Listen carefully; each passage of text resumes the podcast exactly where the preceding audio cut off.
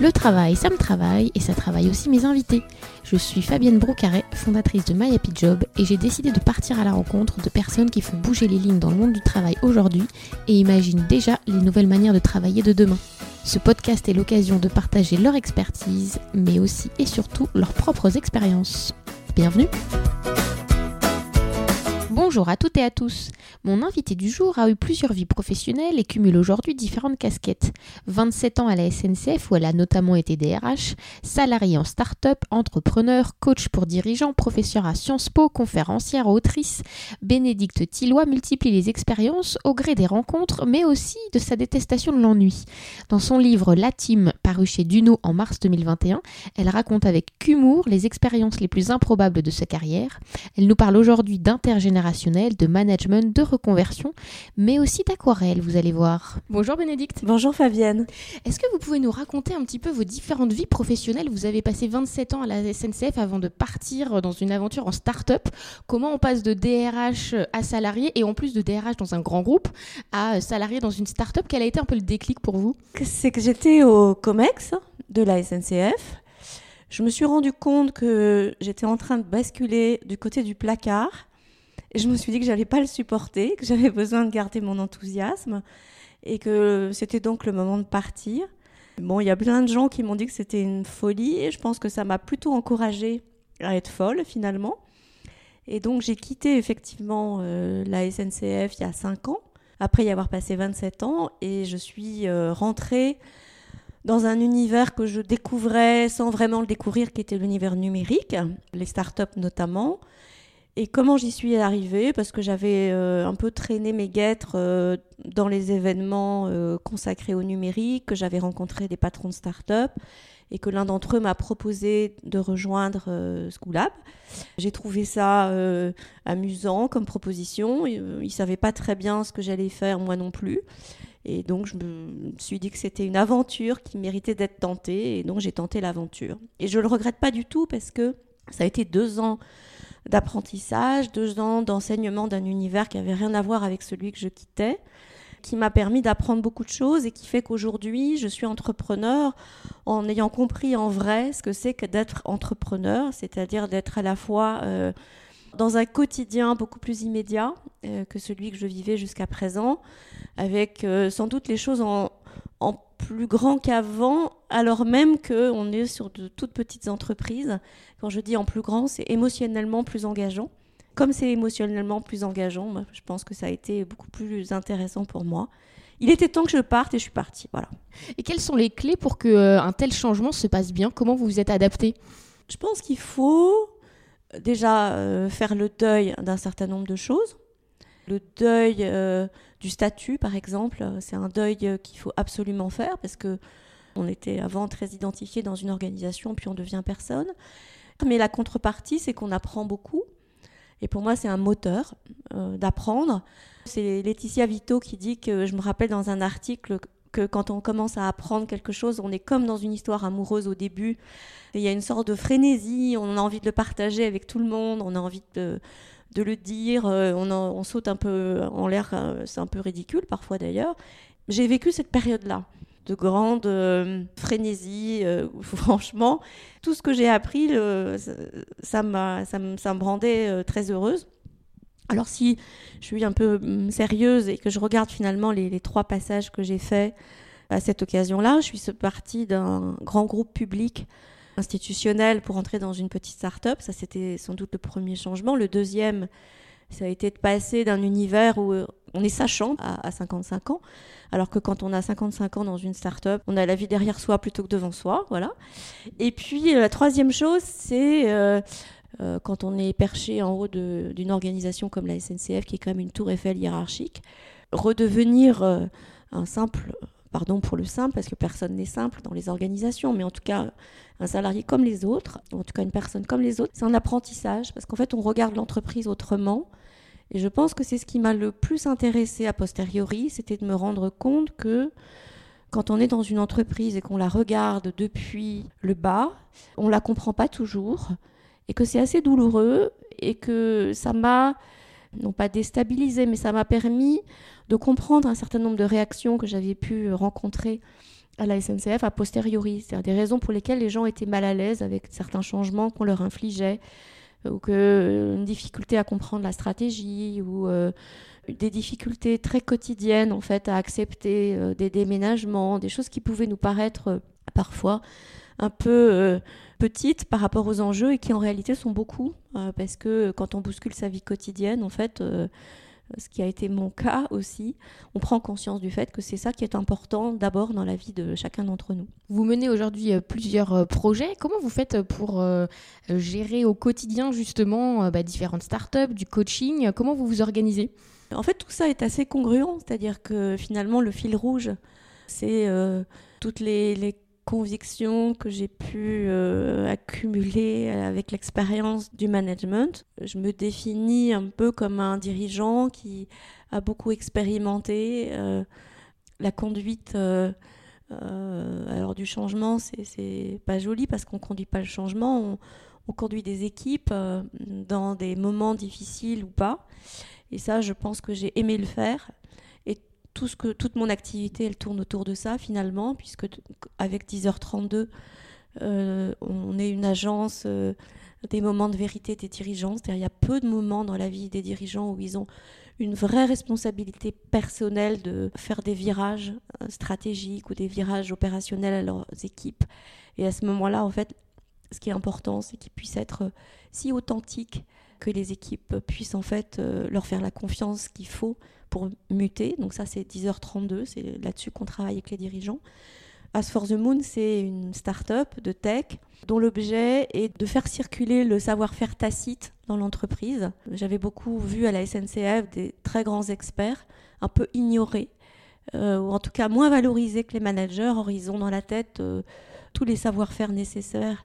Il est important qu'ils puissent le partager, notamment avec les jeunes. Et c'est très important de mettre ces gens au centre de l'organisation. Donc c'est un des enjeux de As for the Moon. Et puis après, bon, le fait d'être administrateur de société, euh, ça fait partie un peu de la vie quotidienne euh, des femmes de mon âge, notamment après la loi Copé-Zimmermann qui a voulu que les femmes prennent enfin des responsabilités dans les conseils d'administration. Donc ça, c'est aussi congruent. Et puis le fait d'écrire pour Welcome to the Jungle notamment et, pour d'autres, voire de dessiner pour la vie du haut travail. Pour tout ça, c'est en fait, euh, je m'inspire évidemment des expériences que j'ai d'avant, d'aujourd'hui. Et donc tout ça est la même chose en fait. Après, euh, il faut avoir un agenda bien tenu. Et je rends hommage à mon assistante qui a été tellement à mes côtés euh, pendant toute ma vie à la SNCF que j'ai découvert sur euh, quand elle était plus là à quel point elle était, elle avait, elle avait été utile si j'en avais douté à l'époque. Et donc j'ai appris aussi à gérer mon agenda correctement, ce qui est un sujet. Un vrai sujet au quotidien. On parle euh, aujourd'hui de plus en plus de l'intergénérationnel. On a quatre euh, générations qui euh, travaillent ensemble aujourd'hui. Quels seraient vos conseils pour que ça se passe bien entre les générations, qu'on arrive à bien communiquer, bien collaborer? Le plus important, c'est d'avoir conscience du fait que les générations, c'est des tranches de vie et que on n'a pas vécu les mêmes tranches de vie quand on était petit, par exemple, et que ça fait qu'on a été structuré par d'autres choses. Par exemple, c'était amusant quand j'étais chez Schoolable, euh, quand on avait organisé une fois un séminaire, c'était un séminaire autour des Pokémon. Honnêtement, je n'y connaissais rien. Et toutes les blagues que je faisais tombaient à plat. Et j'ai pris conscience qu'en fait, la génération, c'est avoir vécu ensemble les mêmes histoires. Et dans une organisation, on fait ensemble les mêmes choses, mais euh, on n'a pas eu le même passé, on doit faire en sorte d'avoir le même présent, ou en tout cas de se nourrir de ces différentes tranches de vie. Donc, ça veut dire qu'il faut les partager et, il faut y être attentif. J'entends parfois beaucoup critiquer la génération Z euh, sur le fait qu'elle ne sait pas se lever le matin, qu'elle est en retard au bureau. Et en même temps, elle a une compréhension euh, beaucoup plus grande de, du monde numérique, par exemple. Bon, ça c'est un peu des, des j'enfile un peu des perles en disant ça, mais ce qui est important, c'est de partager tous ces moments de passé qu'on a eu chacun et qui nous ont structurés pour comprendre comment on peut faire notre présent ensemble. Sinon, on s'énerve. Hein. Or, on a besoin les uns des autres. C'est un travail de tous les instants parce que, en tout cas, vouloir intégrer des gens et les obliger à vivre un quotidien qui est le nôtre n'est pas, à mon avis, une bonne solution pour intégrer ces générations. Voilà. mais c'est beaucoup d'efforts de part et d'autre. Quand on parle également des seniors en entreprise, beaucoup de gens s'interdisent euh, après 50 ans, 55 ans, euh, de euh, démissionner, de changer de job, de changer de voie. Quels seraient vos conseils pour bah, se réinventer à tout âge, et peu importe qu'on ait 30, 40 ou 50 ans? Moi, je pense qu'il y a une petite voix intérieure qui devient de plus en plus manifeste. Enfin, en ce qui me concerne, elle est devenue assourdissante, donc il a fallu quand même que je l'écoute. Et puis, il y a une petite barrière psychologique qu'on se met sur le fait qu'on va pas être capable de ci ou qu'on va pas être capable de ça. Or, on a des frustrations qui peuvent nous abîmer. Et je trouve que ces frustrations, qui sont celles qui nous retiennent dans la vie qu'on a, il faut vraiment les interroger parce que être raisonnable et s'obliger à maintenir ses frustrations, c'est vraiment triste en fait. Donc moi, mon sujet, ça a été de me dire qu'est-ce que je peux m'autoriser pour être, appeler un chat un chat? J'ai fait le compte de ce dont j'avais besoin pour vivre concrètement. Mes enfants étaient élevés, maison payée, c'était quand même une grande chance, un grand confort. Et donc je me suis autorisée en fait à euh, changer de vie et je me suis dit advienne que pourra. Et dans le advienne que pourra, il y avait le fait que j'avais confiance dans ma capacité à apprendre. Je pense que c'est important d'écouter non seulement la voix qui dit change, mais la voix qui dit aie confiance dans les talents que tu as et fais-les grandir quoi. Et on les a euh, longtemps. On n'a pas de les talents ça se ça ça ne s'arrête pas avec l'âge, il y en a forcément. On peut pas vivre dans la frustration, voilà. Je trouve que le plaisir d'apprendre, encore une fois, le plaisir de rencontrer des gens nouveaux, c'est très très motivant. Après, moi, je dis aussi, euh, entourez-vous, euh, faites-le ensemble. Il y a plein de gens qui viennent me voir pour recueillir des recettes. Il n'y en a pas vraiment, mais en tout cas, moi, je suis prête à les aider, c'est-à-dire ne pas faire, ne pas se retrouver tout seul dans cette situation.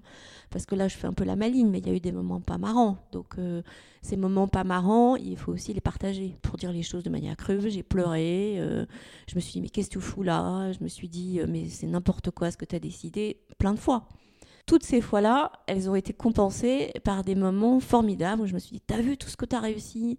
T'as vu que t'as 61 ans et que t'es capable d'écrire des articles que tout le monde lit? T'as vu que t'as 61 ans et que euh, quand tu dis des choses, en fait, à des très jeunes gens, ils ont l'impression que de découvrir aussi des moments du travail avec lesquels ils sont très heureux et très à l'aise. Donc franchement, je me dis c'est chouette.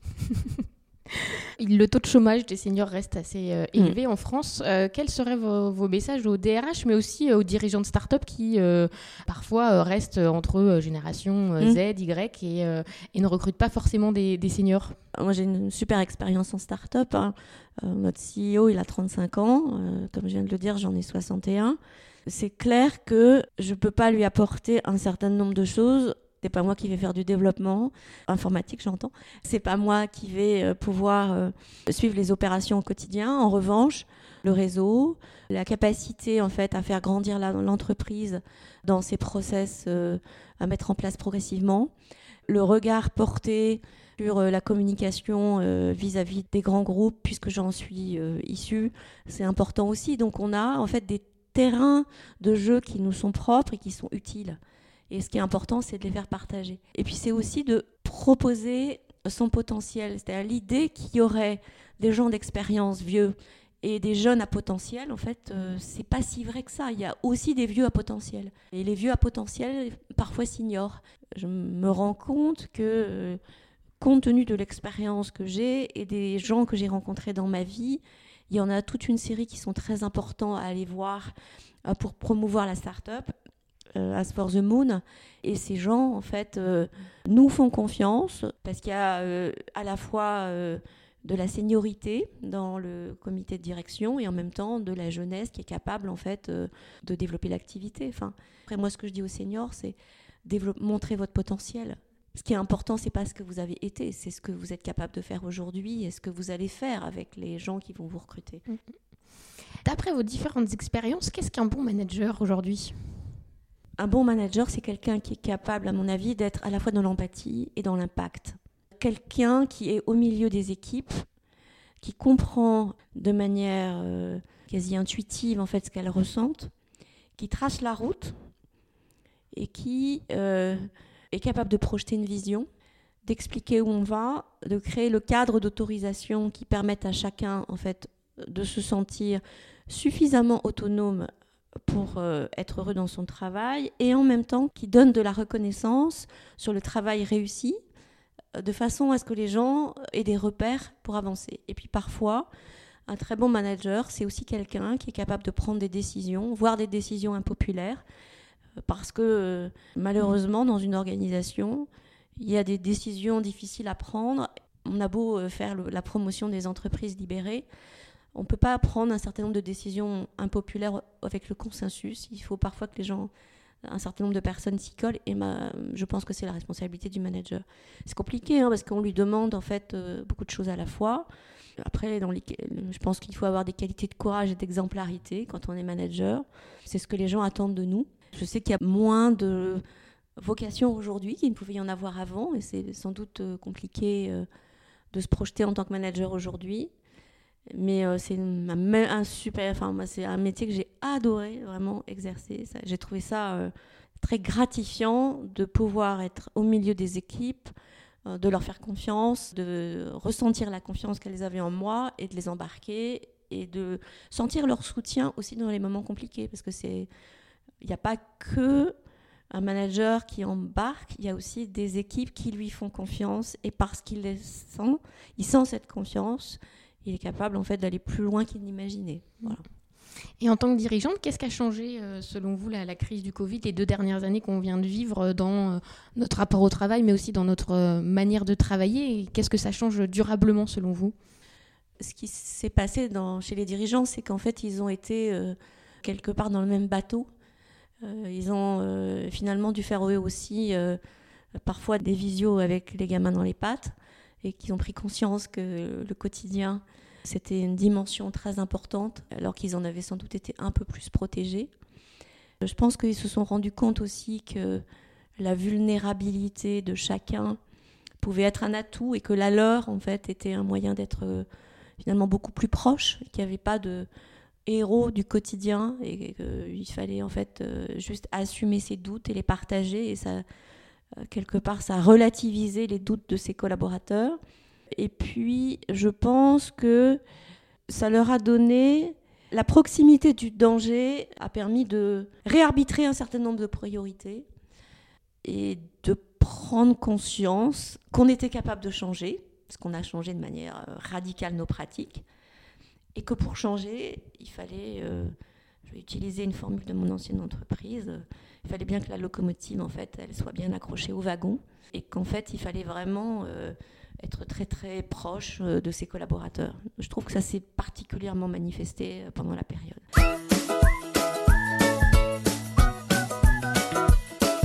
On va passer à la deuxième partie de notre podcast. Quel métier vous rêviez d'exercer enfant? Je suis née dans les années 60, hein, c'était la grande époque euh, de l'avion. Et en fait, je voulais être hôtesse de l'air. Ça me paraissait fascinant comme métier.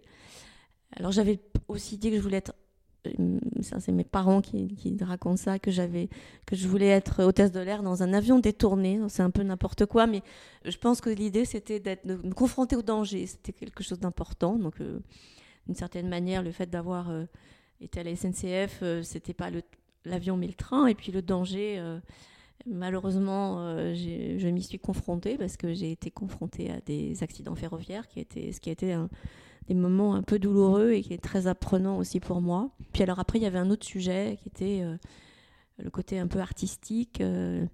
si j'avais pas fait des études de, de commerce, peut-être que j'aurais suivi une voie plus artistique. Le fait de faire les beaux-arts, par exemple, ça m'aurait plu. Et je me rappelle avoir répondu à une question comme celle-là il y a quelques années, à l'époque où j'étais à Transilien, et on m'avait dit bah, Vous n'êtes pas tombé très loin, puisqu'après les beaux-arts, vous gérez le bazar. Donc, euh, c'est bien dit. C'était pas trop faux à l'époque, parce que c'était compliqué. Et ça m'emmène à ma deuxième question. Vous partagez beaucoup sur les réseaux euh, vos peintures, euh, vos, vos toiles. C'est très agréable à suivre. Je vous conseille d'aller voir, notamment sur Twitter et, et LinkedIn. Qu'est-ce que vous apporte cette activité artistique? Je pense que c'est une sorte de lâcher prise, c'est-à-dire le fait de, quand j'ai le pinceau à la main, je, je, pense à rien d'autre que de peindre. C'est très reposant. Il y a un truc intéressant quand on peint et qu'on veut peindre quelque chose, c'est qu'il faut beaucoup observer. Bien dessiner ou bien peindre, c'est capable de restituer en très peu de traits une émotion qu'on a ressentie en voyant quelque chose. Et comme j'espère pouvoir rendre compte de la vie au travail, j'essaie d'observer euh, les petits détails en fait qui font que cette vie est en train de changer. Donc ça me plaît à la fois de la raconter en l'écrivant et de la raconter en la peignant. Est-ce que vous avez un mantra, une phrase ou une citation qui vous motive, qui vous inspire dans votre travail? Pas en particulier. Récemment, la, question, il y avait un tweet sur Twitter, une, une euh, question qui était euh, quel serait le titre de euh, le titre de livre de votre vie si vous deviez la décrire j'ai répondu la vie devant soi et je pense que c'est un peu ça quoi c'est de dire la vie toujours devant soi c'est très chouette pour envisager le futur. Quel est votre lieu préféré pour euh, travailler à l'heure euh, du modèle hybride Où est-ce que vous aimez bien travailler? Chez moi, j'ai la chance d'avoir une véranda. Et dans la véranda, j'aime faire mon atelier. Et quand je suis dans la véranda et que j'ai un pinceau à la main, franchement, c'est le moment le plus kiffant pour moi. J'y ai pas amené le reste. Hein. Il n'y a que la peinture qui a droit de citer à côté de, du jardinage parce que c'est une véranda, comme je vous disais, donc il y a des plantes aussi. Mais quand je suis là, j'ai l'impression d'être vraiment à un endroit génial, quoi. Quels sont les ingrédients euh, de votre bien-être au travail, de votre qualité de vie au travail? Qu'est-ce qu'il vous faut pour vous sentir bien euh, dans votre vie professionnelle? Euh, J'ai besoin de marcher.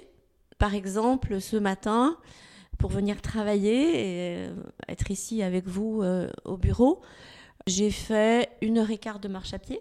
J'essaie de faire ça à peu près euh, une à deux fois par semaine. C'est important parce que ça me permet de réfléchir à la journée, de réfléchir à qu'est-ce que je vais devoir écrire. J'ai l'impression de comment dire de processer mon ma semaine ou ma journée et ça me fait beaucoup de bien. Après j'ai aussi besoin de peindre tous les deux jours, c'est vraiment important. Parfois c'est rien du tout, hein. c'est trois bricoles, mais j'aime bien j'aime bien peindre. Et puis euh, j'ai besoin de voir des gens. Je suis très malheureuse toute seule. Donc euh, j'ai vraiment besoin de rencontrer les autres, euh, juste papoter. Enfin, j'ai pas besoin que ce soit très important, enfin que ce soit très stratégique. Euh, au contraire.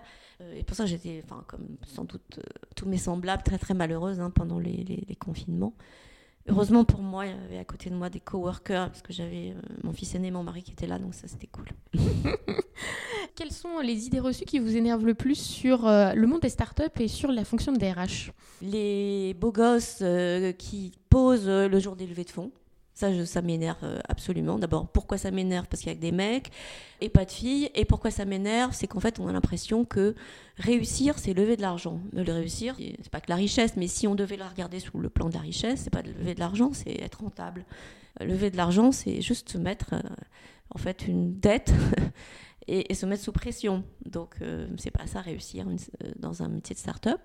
Et puis le deuxième, c'était quoi? Sur la fonction de DRH. Alors, la fonction de DRH, euh, c'est le DRH langue de bois, le DRH faux cul, le DRH qui manie la chèvre et le chou, qui dit pas la vérité. Ça, j'aime pas. J'ai été DRH et j'ai vu ce que c'était. On a parfois des choses très difficiles à dire et la question, c'est comment les dire avec élégance et les dire quand même. Alors, je sais que la vie est encore euh, devant vous et qu'il y a plein de choses à construire, à imaginer, mais si vous devez regarder un peu dans le rétroviseur, quelle serait votre plus grande fierté euh, professionnelle? Je pense que j'ai été capable d'apprendre, non pas les métiers techniques, mais d'apprendre à diriger des collaborateurs dont je ne connaissais pas les métiers. Et comment j'ai fait?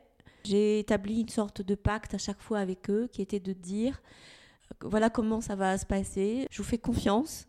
Je peux vous garantir d'une chose, c'est que vous pouvez aussi me faire confiance sur le fait que lorsqu'il y aura des, décisions difficiles à prendre que vous me demanderez de prendre, je les prendrai. Lorsqu'il faudra faire valoir euh, vos décisions, je le ferai. Ce pacte de confiance, euh, chaque fois que j'ai été amenée à le, faire, je pense que on a avancé. Donc ça, c'est pour moi une fierté. Et ça s'est manifesté dans beaucoup de moments de ma vie à la SNCF notamment, dans des moments critiques. Hein. J'ai souvenir de, euh, c'était en 2009, euh, une voiture était tombée sur les voies, avait arraché euh, les quatre fils de caténaire. Il fallait reprendre le trafic avant Noël. Et en fait, j'ai mis un veto à ce que le trafic reprenne parce que je me disais que ça se ferait au prix d'accidents de travail, parce que les gens étaient sous pression et que ça n'était pas réaliste. Et je me souviens l'avoir fait euh, dans ce moment de confiance réciproque. C'est-à-dire, c'était le moment finalement où j'avais dit aux gens vous me ferez, enfin, faites-moi confiance, je vous ferai confiance. Et ils m'avaient dit qu'ils n'y arriveraient pas. Et donc, ça, a été douloureux hein, parce que Évidemment, j'ai pas été félicitée quand j'ai dit qu'on ne pourrait pas euh, remettre les voix en service pour Noël. Mais je n'ai jamais regretté parce que je pensais que c'est des moments de vérité où les gens sont attentifs au fait que vous teniez vos engagements. Mm. Pour finir, si vous deviez choisir un mot qui vous définit Enthousiaste. ce sera le mot de la fin de cet entretien. Merci beaucoup, Bénédicte. C'était une très belle rencontre. Moi aussi, euh, j'aime faire des rencontres dans ma vie professionnelle. Et ce podcast me le permet. Merci, beaucoup. Merci, c'était chouette. Bonne journée, à bientôt. Merci. Au revoir.